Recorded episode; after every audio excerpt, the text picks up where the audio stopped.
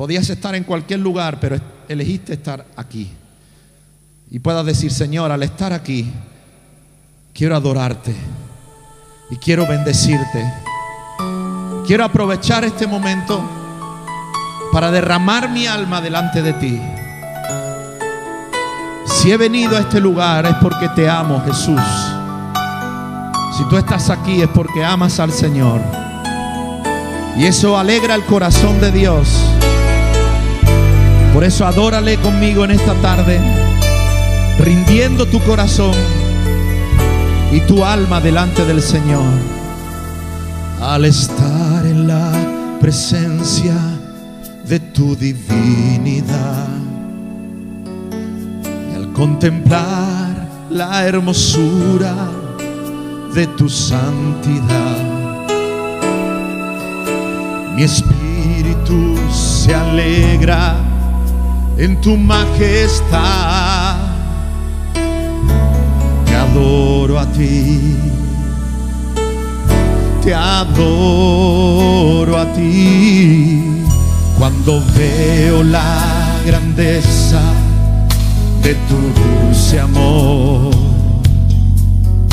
y compruebo la pureza de tu corazón. Mi espíritu se alegra en tu majestad te adoro a ti, te adoro a ti. Y al estar aquí delante de ti, te adoraré.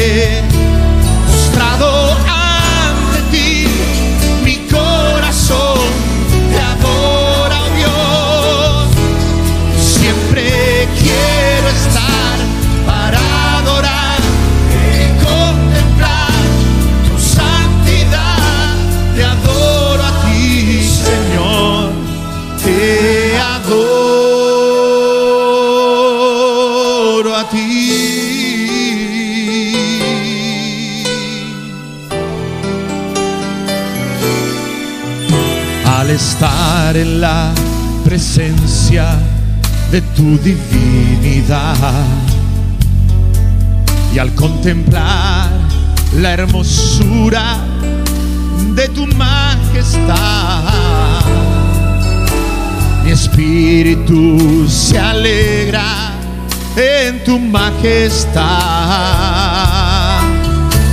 Te adoro a ti, te adoro a ti cuando veo la grandeza de tu dulce amor y compruebo la pureza de tu corazón. Mi espíritu se alegra en tu majestad. Dile, te adoro,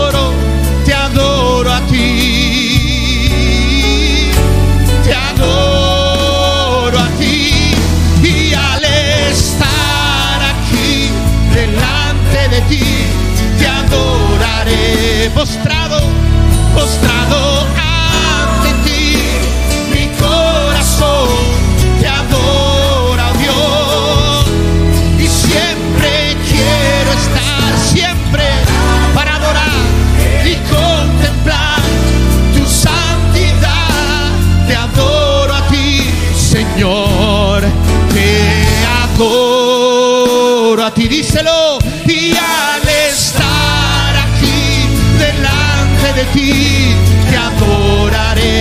Postrado ante ti,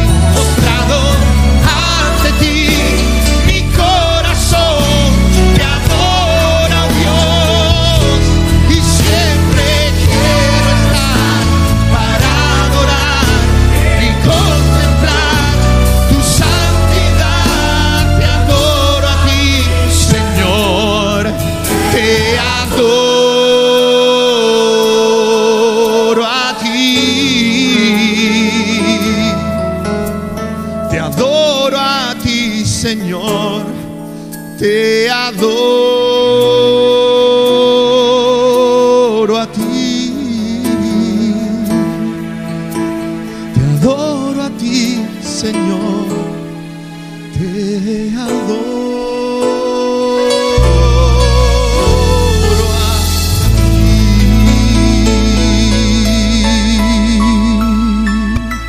Dar un aplauso al Señor en esta tarde de adoración a Dios, porque Él es digno, digno, digno de recibir toda la gloria y toda la honra. Él es digno de recibir la gloria. Aleluya. Puedes tomar asiento, hermano, si quieres, en esta tarde. ¿Alguien sabe esta palabra qué, significa? Solo dígame sí o no. No. Es un poco complicada de decir. Resiliencia. La, la, van a escuchar todo el rato, amén. Yo sé que tal vez no les suena, pero yo creo que cuando les explique de qué trata, qué significa, yo creo que ustedes van a decir, ah, claro, hombre, yo he sido resiliente alguna vez en mi vida, amén. Entonces, Voy a decirles la definición. Amén. Dice, ¿qué es la resiliencia? Resiliencia es la capacidad de hacer frente a todas las adversidades de la vida, transformar el dolor en fuerza motora para superarse y salir fortalecido de ellas. ¿Alguno ha sido aquí resiliente? Esta es la, definición. Capacidad de hacer frente a las adversidades de la vida. ¿Alguien ha hecho frente aquí a las adversidades de la vida? Transformar el dolor en fuerza motora para superarse y salir fortalecidos de ella. Eso es la resiliencia. Amén. Yo les voy a hacer algo más ilustrativo, amén, para que ustedes entiendan qué es la resiliencia. Amén. Aquí tengo esta pelotita. ¿Vale? Entonces yo les voy a hacer para que ustedes entiendan qué es la resiliencia. Amén. Amén. ¿Qué ha hecho la pelota cuando la, cuando he pegado contra la pared? ¿Qué ha hecho? ¿Lo hago otra vez?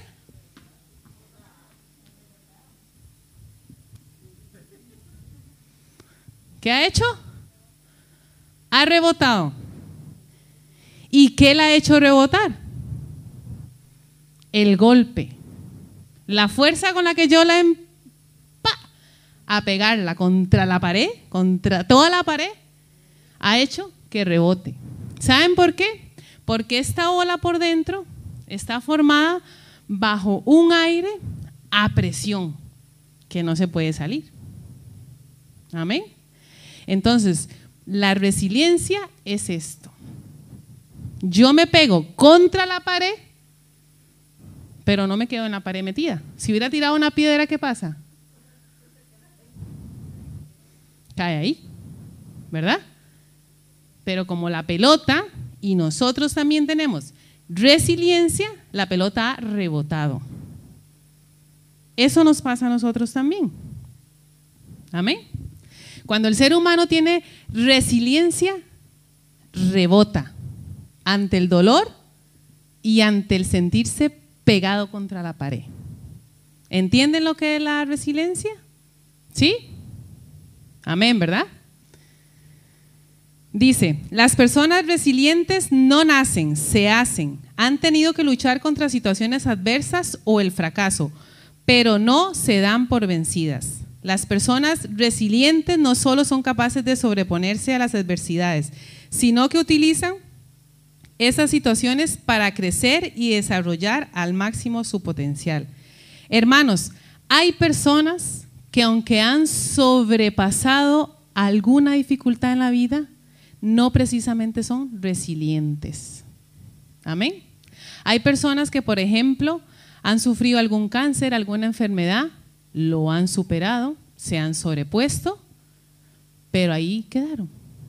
Eso no es una persona resiliente. La persona resiliente, por ejemplo, es la que tiene un cáncer, lo supera y va más allá hace algo, hace una fundación para ayudar a muchas personas, eso es una persona resiliente, como dice aquí.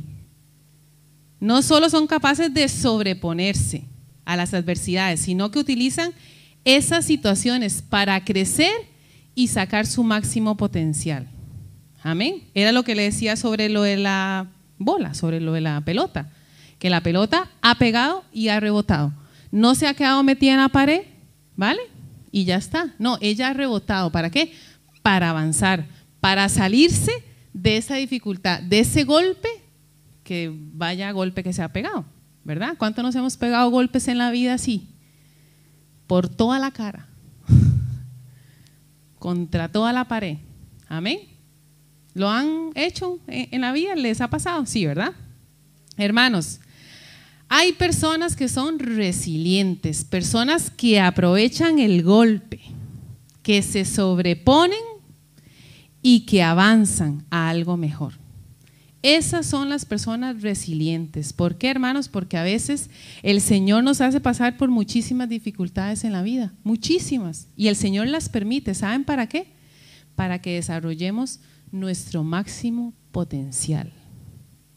Nadie, ninguno de los que estamos aquí, me puede levantar la mano y decir, no, yo he avanzado en la vida y he sacado mi máximo potencial cuando he estado súper guay.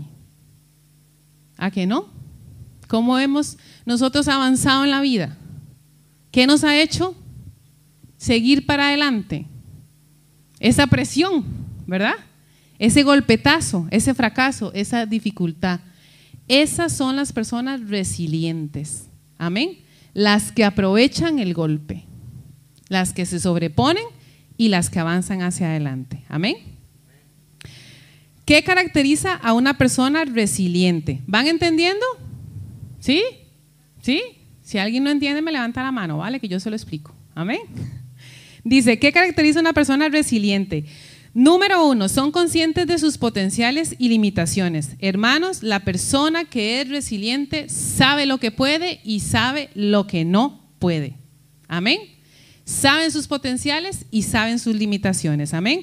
Son creativos. Hermanos, la persona resiliente ante una necesidad o una dificultad no se quedan así cruzados de manos diciendo, no, no podemos, no, esto, no, son creativos. Buscan lo que sea, hacen lo que sea. Mi esposo me decía un ejemplo y yo decía, oye, es verdad. Es verdad, es verdad, verdad. Porque yo no, yo no creo ser una persona tan resiliente, la verdad que no. Y yo creo que los que estamos aquí nos falta mucho para ser una persona realmente resiliente, pero mi esposo me decía, dice, eso es como, como aquí que yo estoy buscando un cambiador para los bebés, ¿verdad? Para Matthew, que está tan pequeñito. Y claro, yo busqué a ver si alguien, me donaba uno. Hombre, me puse a hacer, pero al ver que no lo conseguía, pues de repente mi esposo pone una mesa ahí. Entonces hay un, colchoncito ahí. Y digo yo, pues ya está. ahí está el cambiador, la mesita con el colchoncito. Ayer le pusimos un trapo ahí que encontré, que no me gusta mucho. Pero ¿qué es lo que pasa, hermanos? Que no me quedé de brazos cruzadas. ¿Me entiende? Eso es ser creativo, eso es ser una persona, tener esa característica de ser resiliente, de no quedarse ante alguna necesidad o ante alguna dificultad cruzada de brazos. Amén. Dice, confían en sus capacidades y más aún en Cristo. Hermanos, muchos aquí en la tierra, en el mundo, confían, confían en sus capacidades. Amén. Y eso está regular, porque nosotros podemos confiar en nuestras capacidades si tenemos a Cristo en nuestro corazón. Entonces, una persona resiliente confía en sus capacidades. Amén. Recuerda lo que hablábamos sobre, bueno, las que saben de lo del libro, hablábamos sobre la humildad, ¿verdad? Sobre el ser auténtico, que uno tiene que reconocer, si yo estoy hábil en eso y a mí me, sale bien esto, yo pues ya está, tengo esa, esa habilidad, esa capacidad. Amén. Dice, asume las, dificultades como una oportunidad para aprender. Asume las dificultades como una oportunidad para aprender. Hermanos, una persona resiliente le pasa algo y aprende. ¿A qué es complicado? ustedes, ustedes dirían, claro, King, sí, leerlo está muy bonito, ¿verdad? ¿Verdad? Tienen alguna dificultad y aprenden. Hermanos, yo creo que ninguno de nosotros posiblemente estemos pasando una dificultad y estemos diciendo, ay, voy a sentarme a ver todo lo que he aprendido en esta dificultad. ¿A qué no? ¿A que ninguno nos pasa eso? A mí no me pasa eso. Yo estoy en una dificultad y solo veo la dificultad. Nada más. Una persona resiliente aprende de la dificultad de la que esté viviendo. Amén. Dice, tiene conciencia plena, Vive en el aquí y en el ahora, no se afanan. Hermanos, una persona resiliente vive el aquí y el ahora, no se afana. Jesús lo dijo, no os afanéis por el mañana, que si tengo, que si no tengo, el aquí y el ahora. Son conscientes de lo que está pasando ahora. Una persona resiliente tiene esa característica, no se afana. Amén. Dice, ven la vida con objetividad, pero a través de una prisma optimisma, eh, optimisma, ay, optimista. Dice, dice, ven la vida con objetividad. O sea, hermanos, una persona resiliente, amén, ve la realidad de la vida, ve lo que está pasando. No es que se autoengaña, no, lo ve. Pero lo ve con un lente optimista. ¿Me entienden? O sea, si nosotros ahora mismo estamos pasando por una dificultad o una tragedia o un problema, hermanos, nosotros sabemos que lo estamos viviendo, lo estamos viendo, amén, pero tenemos que aprender a verlo con optimismo. Como se lo dije antes, aprendiendo. Amén. Esos son personas resilientes que caracterizan a una persona resiliente. Dice, cultivan amistades con personas que tienen una actitud positiva. De todos los puntos, yo creo que este es uno del que más me gusta. Dice, Cultivan amistades con personas que tienen una actitud positiva. Hermanos, rodeémonos de personas que tengan una actitud positiva por el amor a Dios. Yo se los pido. ¿Saben por qué, hermanos? Porque cuando uno tiene personas negativas, tóxicas, ¿verdad? Que se quejan, todo el tiempo que tú, hola, ¿qué tal? ¿Cómo estás? Eh, ay, aquí, siempre. Y siempre lo mismo, siempre lo mismo, siempre, ¿a que sí? ¿Ustedes conocen así personas? Personas negativas que solo ven el punto negro en la pared blanca. Hermanos, rodeémonos de personas positivas, personas que nos alienten, personas que nos lleven hacia adelante, ¿me entiende? Que vean la vida de una manera diferente, de una manera positiva. No estoy diciendo, hermanos, que la persona resiliente tiene que vivir en el mundo de Yupi, ni autoengañarse, no, sino que tiene que tener esa capacidad de afrontar los problemas. Amén. Dice, no intentan controlar las situaciones, sino sus emociones. Una persona resiliente no quiere controlar nada. Nada.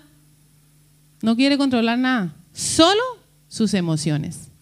Yo en esto, vamos, me entrego. A mí que me registren, ¿verdad? Yo me echo la culpa totalmente porque la verdad que suelo ser muy controladora. ¿Verdad? suelo ser muy controladora, la verdad. La verdad que sí, lo admito, lo admito, es una debilidad.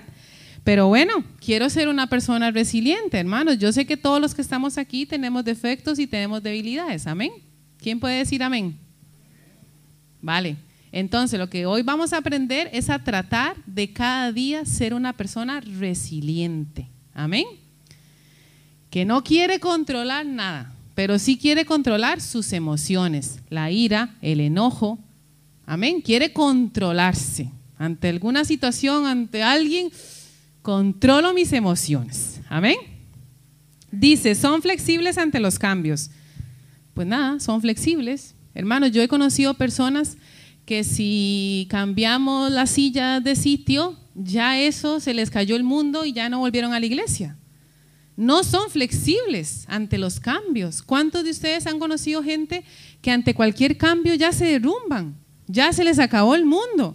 Mira que hoy en vez de vernos aquí a esta hora nos vamos a ver, pero ¿cómo?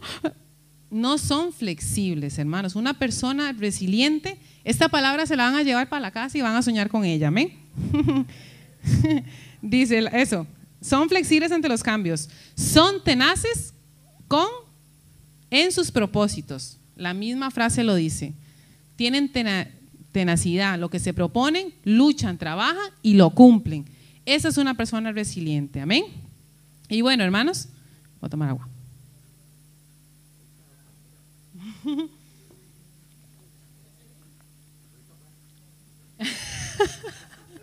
Parece Matthew, ¿verdad? Llorando.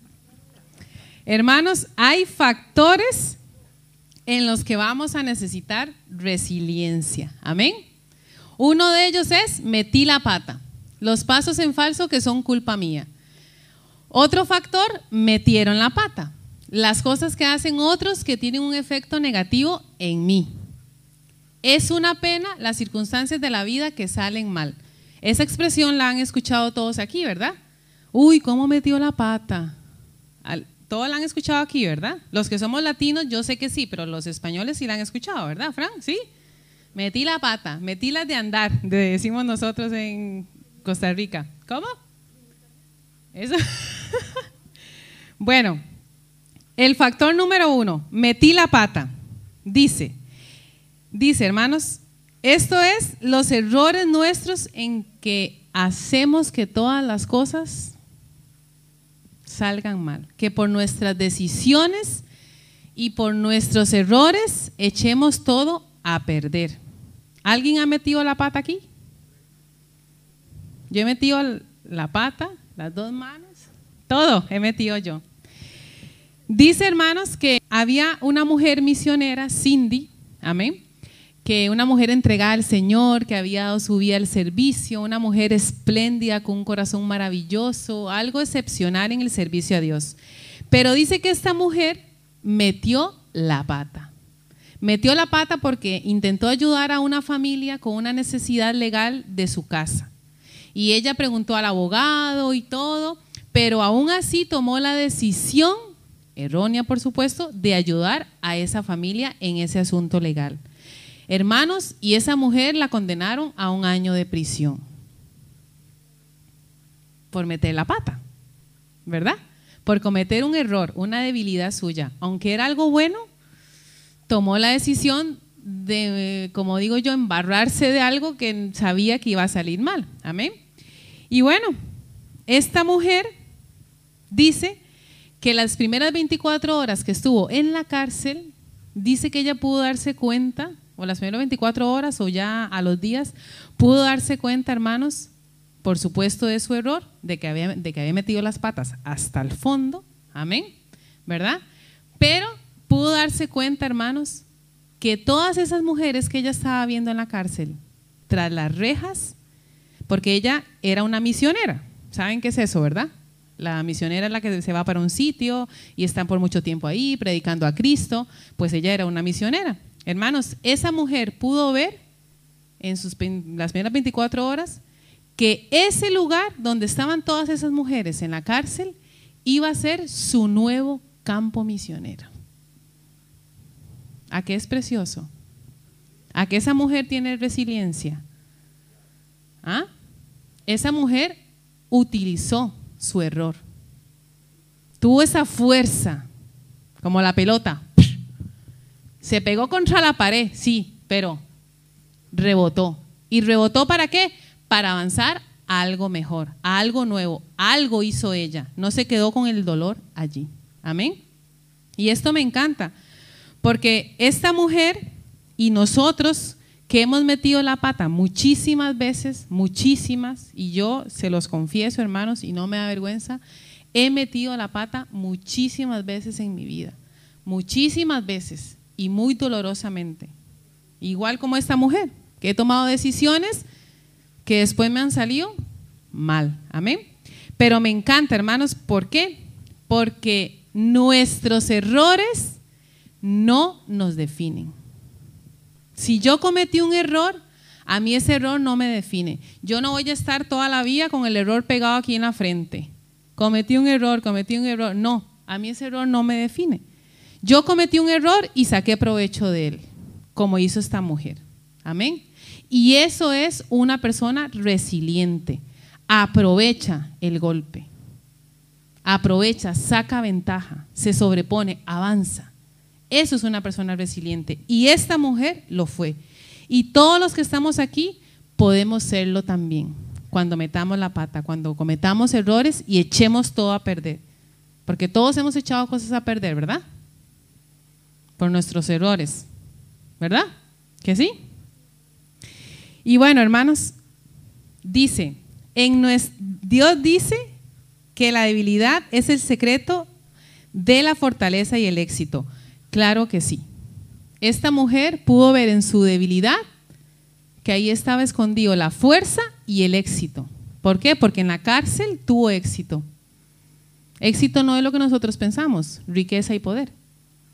Éxito es esto, cumplir la voluntad de Dios a pesar de su debilidad, a pesar de su error. Amén. Dice, nuestra debilidad aceptada de buena gana y ejercitada de continuo, la cual permite que reclamemos y accedamos a la fortaleza de aquel que dijo, mi poder se perfecciona en la debilidad. Amén. Eso es lo que nosotros tenemos que decir, hermanos. Mi poder se perfecciona en mi debilidad. El Señor dice que su poder se perfecciona en nosotros. Amén. Y hermanos, el tiempo va a seguir corriendo. Mientras estemos vivos, ¿verdad? El tiempo va a seguir corriendo. Y vamos a tener la posibilidad, vamos a tener la posibilidad de tomar decisiones buenas, inteligentes y también de tomar decisiones estúpidas. Porque esas son las decisiones que muchas veces tomamos nosotros, decisiones estúpidas, por orgullo, por falta de humildad y por debilidad. Amén. Pero hermanos, les quiero decir que si nosotros nos equivocamos, porque nos vamos a equivocar, podemos decir, como decía esta lección, trágame tierra. ¿Cuántos han dicho alguna vez esa expresión? Trágame tierra. ¿Ah? Uy, es que no puedo decir la palabra porque es muy fea, pero laica. Trágame tierra. ¿Verdad? Porque eso, eso, eso nos pasa. Y no importa, y nos va a pasar, hermanos. Nos va a pasar porque nos vamos a equivocar todos los días. Pero aunque eso nos pase, podemos decir, trágame tierra, pero lo siguiente es continuar. No quedarnos allí, no quedarnos como si fuéramos la piedra, tirados ahí, sino avanzar. Amén. Dice que esto me encanta porque es la palabra de Dios y para mí lo más lindo que yo puedo decir aquí en esta tarde es la palabra de Dios, que es la que va a transformar nuestras vidas. Amén. Dice, segunda de Corintios 12, 7, 10, respecto a lo cual tres veces, este es Pablo pidiéndole al Señor quítame esta debilidad. El apóstol Pablo le rogaba al Señor, quítame esta debilidad. Y esto es lo que dice aquí, respecto a lo cual tres veces he rogado al Señor que lo quite de mí. Y me ha dicho, bástate mi gracia, porque mi poder se perfecciona en la debilidad. Por tanto, de buena gana me gloriaré más bien en mis debilidades, para que repose sobre mí el poder de Dios. Por lo cual, por amor a Cristo, me gozo en las debilidades, en afrentas, en necesidades, en persecución, en angustias por cuanto soy débil, entonces soy fuerte. Por cuanto soy débil, entonces soy fuerte. Hermanos, el Señor lo que nos está diciendo aquí, en bástate en mi gracia, cuando nosotros tengamos ese error, esa debilidad, esa mala decisión, el Señor dice, bástate en mi gracia. ¿Saben qué es lo que significa eso? ¿Saben qué es lo que el Señor nos está diciendo? El Señor está diciendo, todo es posible yo puedo hacer que todo sea posible. Yo puedo hacer que todo sea posible, sí, hasta lo imposible. Eso es lo que el Señor quiere decir con bástate en mi gracia. Amén. Y podemos estar seguros, hermanos, totalmente seguros, que ante cualquier circunstancia o cualquier dificultad en la vida, Dios es suficiente. ¿Quién cree eso? Dios es suficiente ante cualquier debilidad, cualquier circunstancia, la que ustedes estén pasando ahora, la que acaban de pasar 10 minutos antes de entrar aquí, o la que acaban de pasar hoy por la mañana, el Señor dice, yo soy suficiente. Y eso es preciosísimo, hermanos. Eso es para que se hubieran levantado de la silla y hubieran dicho, gloria a Dios. El Señor es suficiente, el Señor es suficiente. El Señor es suficiente, hermanos. Ante cualquier dificultad que ustedes tengan, el Señor es suficiente. Amén. Y bueno, dice el segundo factor en el que podamos necesitar y que seguramente vamos a necesitar resiliencia es metieron la pata. Esto cambia. Primero es metí la pata, ¿verdad? Eso es cuando nosotros echamos a perder las cosas. Pero esto es Cuando alguien echa a perder las cosas, cuando alguien hace algo que nos sienta mal, cuando, hace, cuando alguien hace algo que nos lastima. Como dice aquí, encontronazos con personas malas. No les voy a preguntar si alguien les ha hecho daño, porque seguramente que sí, ¿verdad? En la vida hemos encontrado personas que nos han hecho daño, que han metido la pata, pero hacia nosotros, ¿verdad? Dice, el apóstol Pablo es el, bueno, después de Jesucristo, yo creo que el apóstol Pablo tiene una resiliencia brutal. Cuando ustedes lean a Pablo se van a dar cuenta de lo que les estoy diciendo y se van a acordar de esto. ¿Qué hombre para rebotar? De todo, siempre. Rebotaba, rebotaba, rebotaba, rebotaba, de todo.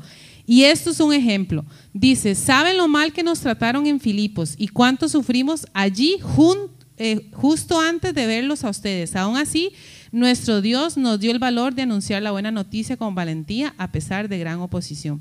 Así que el mensaje del Señor se extendió por toda esa región. Luego los judíos provocaron a las mujeres religiosas influyentes y a los líderes de la ciudad e incitaron a una turba contra Pablo y Bernabé y los echaron de la ciudad. Hermanos, este factor lo que nos enseña a nosotros qué es.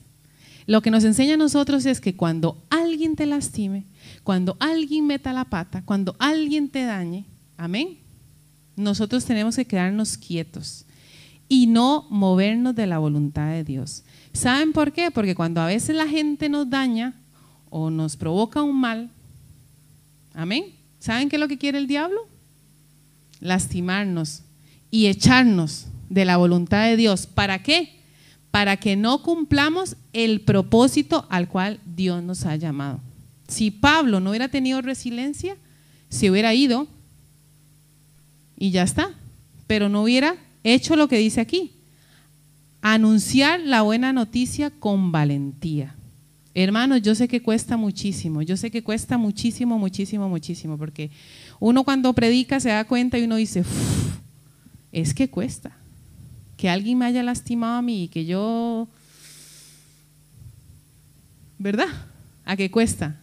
Pero hermanos, tenemos que tener esa capacidad de tener esa resiliencia en nuestra vida de no movernos del propósito que el Señor tiene para nosotros. Amén. Y el tercero, que este me gusta mucho, amén, es qué pena. Esto es, hermanos, cuando tenemos circunstancias o tragedias que nos tiran al suelo. ¿Cuántos se han sentido así, metidos en un bar hundiéndose? ¿Ah?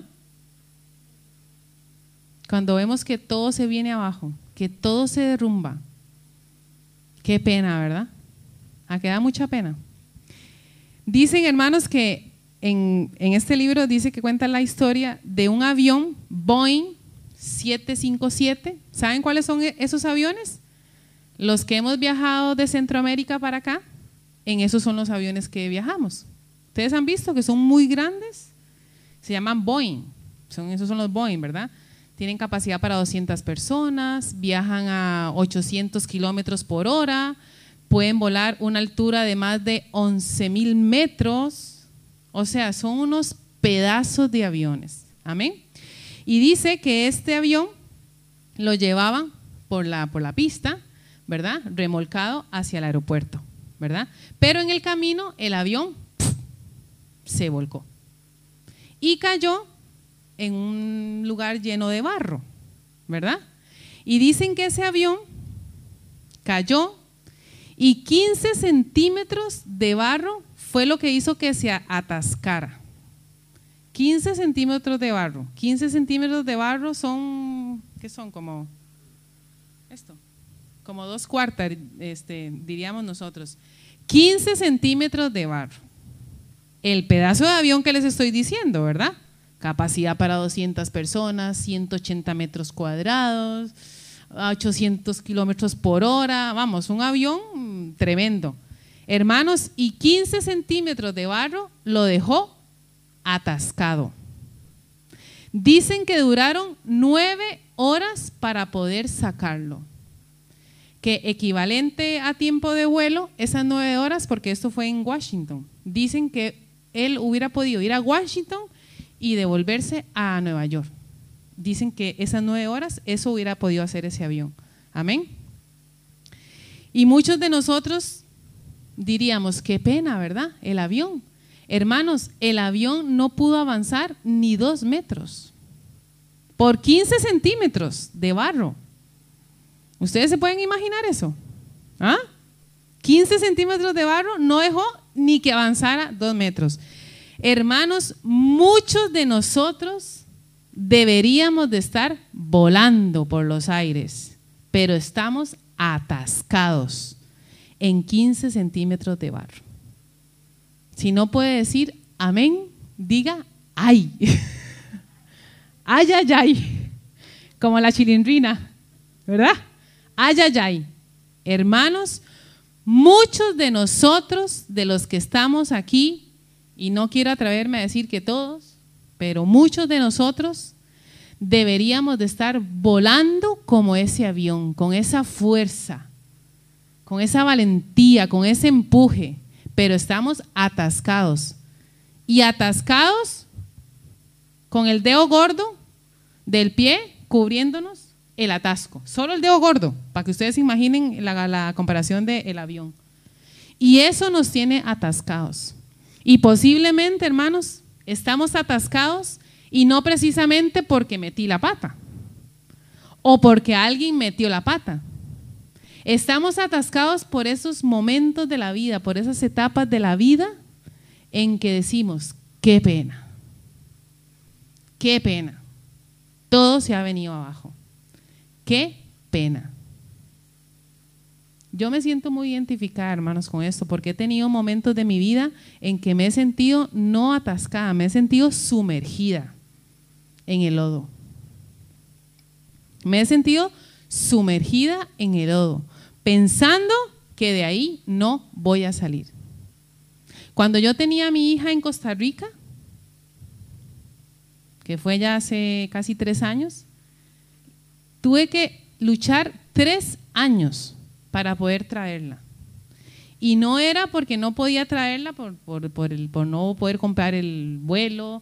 No, no podía traerla porque tuve que luchar. Tuve que luchar. Un desgaste brutal. Los que vivieron eso conmigo aquí, ¿verdad? Saben el desgaste. Hermanos, y yo muchas veces muchas veces, porque tenía que estar allá, tenía que estar acá. Vamos, el Boeing 757 ya me lo conocía para arriba y para abajo, ¿verdad? Porque era tres meses aquí, tres meses allá, tres meses, ¿verdad? Porque tenía a mi esposo aquí, a mi hija allá. Y era en ese van, van y viene, van y viene. Hermanos, y muchas veces dije, qué pena, qué pena. Pero esto, esto ya, esto se ha echado a perder. Ya yo, hermanos, había tirado la toalla. Muchas veces la tiré porque veía que no veía la luz. Amén. Pero hermanos, Dios me dio la misericordia de en algún momento rebotar, de rebotar y avanzar y avanzar y avanzar. Posiblemente, hermanos, los 15 centímetros de barro que ustedes tienen son diferentes a los míos, ¿verdad? No les voy a empezar a, preguntar, ¿verdad? Pero posiblemente son diferentes. Posiblemente los 15 centímetros de barro vengan en forma de luchas económicas. ¿Verdad? Que mantienen los sueños bajo llave. Posiblemente esos 15 centímetros de barro sean esas luchas económicas. Vienen en forma de esas luchas económicas y mantienen los sueños bajo llave. Posiblemente venga en forma de problemas físicos, enfermedades, ese dolor que no se me quita, ese dolor que me preocupa, esos dolores de cabeza, ese bultito en el seno que no me deja de crecer, esa tos de mi niña que no se quita. Posiblemente venga en esa forma. O también quizá se vincule con esos deseos profundos que tengamos, insatisfechos de tener una casa, de tener un esposo, de tener una esposa, de tener un hijo, ¿verdad? Muchos deseos profundos que tenemos insatisfechos. O también pueden proveer de algo muy tonto, muy trivial, de que, ay, estoy más gordita, he aumentado de peso, ¿verdad? O, ay, este, la verdad que me falta mucha fuerza de voluntad. Cosas triviales. Posiblemente esos 15 centímetros de barro pueda tener esa forma también. Hermanos, pero lo único que les digo es que sin resiliencia, como lo dice aquí, los 15 centímetros de barro de su vida y de mi vida, sea cual fuera la forma, pueden mantenerte atascado por mucho, mucho, mucho tiempo. Y este es el que más me gusta, ¿por qué, hermanos? Porque este factor, creo yo, es el que más necesitamos. En el que pensamos que todo se ha derrumbado, en el que pensamos que todo se vino abajo, en el que pensamos que no vamos a poder rebotar, en el que pensamos que no vamos a poder salir. Pero ¿saben qué, hermanos? Les tengo dos grandes noticias. Y la primera de ellas es esta. El Señor te dice, te daré tesoros escondidos en la oscuridad, riqueza secreta, lo haré para que sepas que yo soy Dios, Dios de Israel que te llama por tu nombre. Dios puede darte tesoros en lugares escondidos. Hermanos, podemos estar de barro hasta aquí.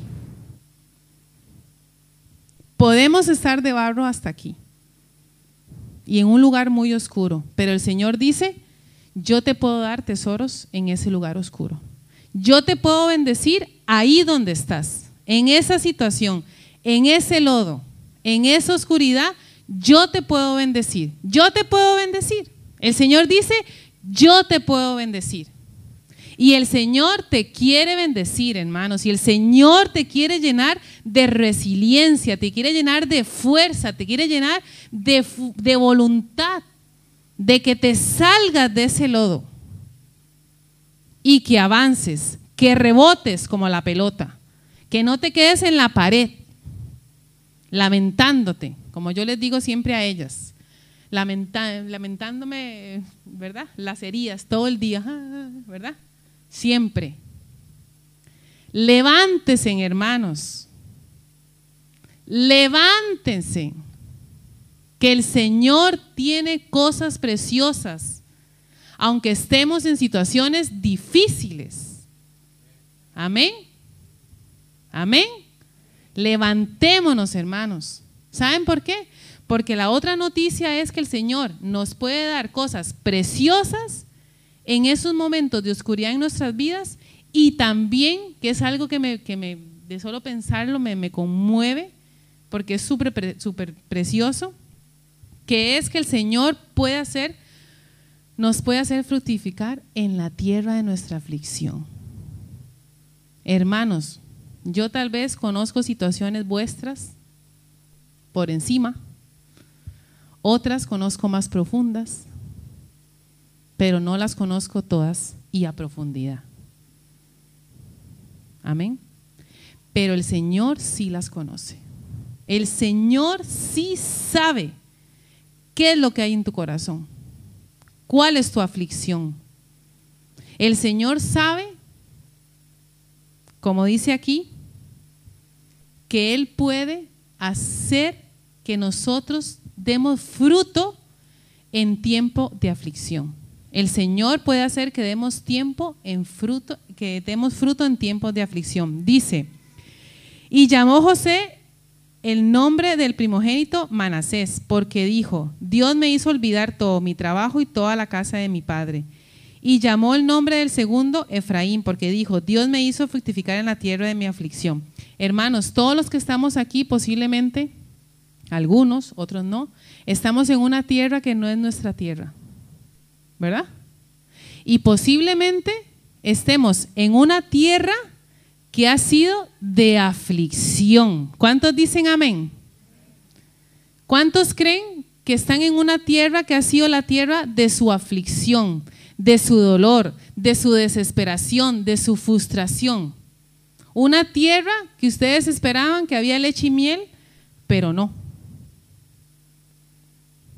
Y eso puede ser una tierra natural, tierra que estamos en España y somos de otros países. pero puede ser una condición. Amén. Y José le pasó eso. José, ustedes saben, no sé si saben la historia, se la voy a resumir muy rápido. José, los hermanos lo vendieron por envidia, por, por, orgullo, por egoísmo, lo vendieron y estuvo siete años en prisión y bueno, y ya el Señor lo sacó de esa, de ese, ¿verdad? Le dio un tesoro en medio de esa oscuridad, lo sacó y el rey de Egipto, el faraón, lo puso como segundo a cargo. O sea, no había nadie más importante que José que el faraón. Amén. Y este hombre dio fruto en esa tierra que para él fue la tierra de aflicción. Porque cuando José llegó a Egipto, fue la tierra de aflicción, porque él no quería ir ahí, fue que los hermanos lo vendieron. Y esa tierra para él representaba la tierra de dolor, tierra de aflicción. Pero el Señor tuvo misericordia y hizo que diera fruto en esa tierra. Por eso, él dice que a su primer hijo le puso Manasés, porque dice, me hizo olvidar todo mi trabajo y todo lo de la casa de mi padre. Hermanos, el Señor en la tierra en la que estamos nos puede hacer dar fruto. Créanlo. Nos puede hacer dar fruto. Y nos va a hacer olvidar todo lo que hayamos pasado. Nos va a hacer olvidar todo sufrimiento. Todo el mal que nos hicieron nos lo va a hacer olvidar y luego nos va a hacer dar fruto. ¿A qué es preciosa esta promesa? Dos cosas. Nos va a dar tesoros en lugares oscuros y nos va a hacer fructificar en nuestra tierra de aflicción. Amén. Y ya para terminar, solamente les quiero decir estas promesas. Amén. Dice, que son muy preciosas, hermanos. Pónganle en atención, abran su corazón, porque como les digo, lo más importante que yo puedo decir aquí parada es la palabra de Dios. Eso es lo más importante. Eso es lo que va a transformar vuestras vidas. Eso es lo que, lo, que los va a transformar. Eso es lo que los va a hacer personas resilientes. Porque en la Biblia hay muchos ejemplos de muchas personas que fueron resilientes. Bueno, yo creo que todas fueron resilientes realmente. Tuvieron ese carácter, esa valentía de afrontar las situaciones. Amén. Dice, por tanto, no, eh, desfallecemos. Antes bien, aunque nuestro hombre exterior vaya decayendo, sin embargo, nuestro hombre interior se renueva de día en día. Pues esta aflicción leve y pasajera nos produce un eterno peso de gloria que sobrepasa toda comparación al no poner nuestra vida en las cosas que se ven, sino en las que no se ven, porque las cosas que se ven son temporales, pero las que no se ven son eternas. El Señor sostiene a todos los que caen y levantan a todos los oprimidos. Hermanos, estas son palabra de Dios para que seamos personas resilientes. El Señor dice, sostiene a todos los que caen y levanta a todos los oprimidos. Bienaventurado el hombre que persevera bajo la prueba, como la pelota bajo presión. El Señor dice dichoso, bienaventurado significa dichoso, feliz el hombre que persevera bajo la prueba, porque una vez que ha sido aprobado, recibirá la corona de la vida que el Señor ha prometido a los que le aman. Amén. Dice, pero los que esperan en el Señor renovarán sus fuerzas, se remontarán como las águilas, correrán y no se cansarán, caminarán y no se fatigarán.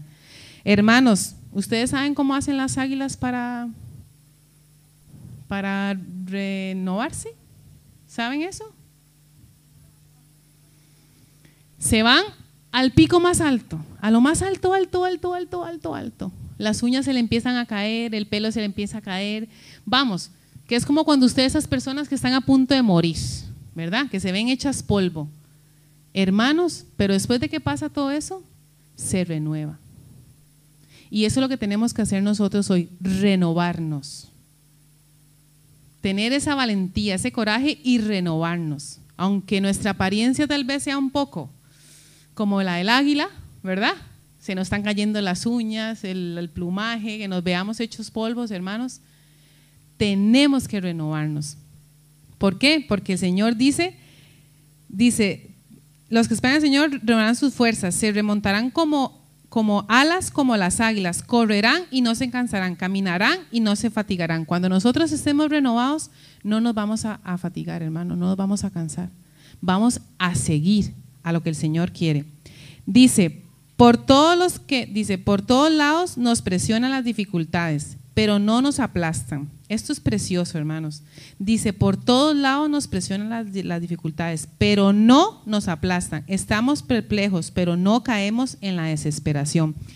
Estas palabras, hermanos, estos versículos, ustedes tienen que atesorarlos en su corazón, porque esto les va a dar resiliencia, esto les va a dar fuerza para rebotar, esto les va a dar fe, esto les va a ayudar, amén, en el día a día. Dice, somos perseguidos, pero nunca abandonados por Dios. Somos derribados, pero no destruidos. Nos pueden derribar, pero no nos pueden destruir. Esa es la resiliencia. Nos pueden pegar contra la pared, darnos el golpetazo, pero eso no es que han acabado con nosotros. Eso es que apenas vamos a empezar. Amén. Y para mí, este proverbio, que ya es el último, creo que esta es la mejor y la excelente definición de resiliencia este versículo, Proverbios 24, 16. No se les olviden nunca, porque este es lo que quiere decir ser resiliente, que es, los justos podrán tropezar siete veces, pero volverán a levantarse. En cambio, basta una sola calamidad para derribar al perverso. Hermanos, el que tiene resiliencia se va a levantar se va a levantar. Se va a levantar. No se va a quedar ahí. Se va a levantar, hermanos, y de verdad yo le pido a Dios en el nombre de Jesús que ustedes lo crean. Amén. Que el justo siete veces se va a caer, pero se va a levantar. Pero hice otra cosilla un poco feilla, ¿verdad? Que al perverso, al malo, al perverso, al que no cree, al que no quiere obedecer, al que no quiere nada, dice que la primera tragedia, la primera dificultad, la primera cosa mala que les pase en la vida, ¿qué dice que va a hacer? Lo va a derribar. O sea, la pelota de ahí no va a pasar ahí se va a quedar derribado en el suelo. Amén. Entonces, este versículo, atesórenlo en sus vidas, hermanos. De hecho, que les quería traer una cosita, pero no se los traje para que no se, los olvide la, que no se les olvide la, esta, esta enseñanza. Pero bueno, lo importante es, hermanos, que, que salgan de aquí, de verdad se los digo, con un corazón resiliente. ¿Les ha quedado claro eso? ¿Sí? ¿La resiliencia qué es? ¿Sí? ¿Qué es? Como les explicaba yo a ellas, la resiliencia es ese, ese, ese dolor, esa dificultad que me da fuerza para seguir adelante y para avanzar. Esa es la resiliencia. No importa cuántas veces se caigan, hermanos, levántese en el nombre de Jesús. Amén. Vamos a cerrar los ojos y vamos a hacer una oración para pasar ahora al momento tan precioso de, de Matthew, ¿verdad? Que lo vamos a, a presentar. Amén. Gracias, Señor Jesús, Padre. Yo te doy gracias, Señor. Gracias, Padre, por tu amor, Señor. Por tu amor por nosotros, Señor. Por no cansarte de nosotros, Padre. Gracias por tus promesas, Señor, que están ahí para nosotros, Señor. Para, los, para tus hijos que te amamos, Padre. Yo te quiero dar gracias por esta tarde, por tu palabra, Señor. Gracias por cada uno de los que estamos aquí, Señor. Y hemos tenido la oportunidad, Señor de escucharte, Padre, de poder aprender, Señor, Porque como decía el pastor, Señor, cada vez que venimos a- al culto, a la iglesia, Señor, vamos a salir para avanzar, nunca para retroceder, Señor. Y yo te pido, Padre, en el nombre poderoso de Jesús, Señor, que tú nos ayudes a ser personas resilientes, Señor. Personas, Señor, que aprovechemos la dificultad. Personas, Señor, que aprovechemos el dolor, personas que aprovechemos, que, saquemos ventaja, Señor, de las dificultades difíciles que tengamos que enfrentar, Señor. Personas que vayamos hacia adelante, Padre. Yo te lo pido en el nombre de Jesús, Señor, que nuestro corazón no...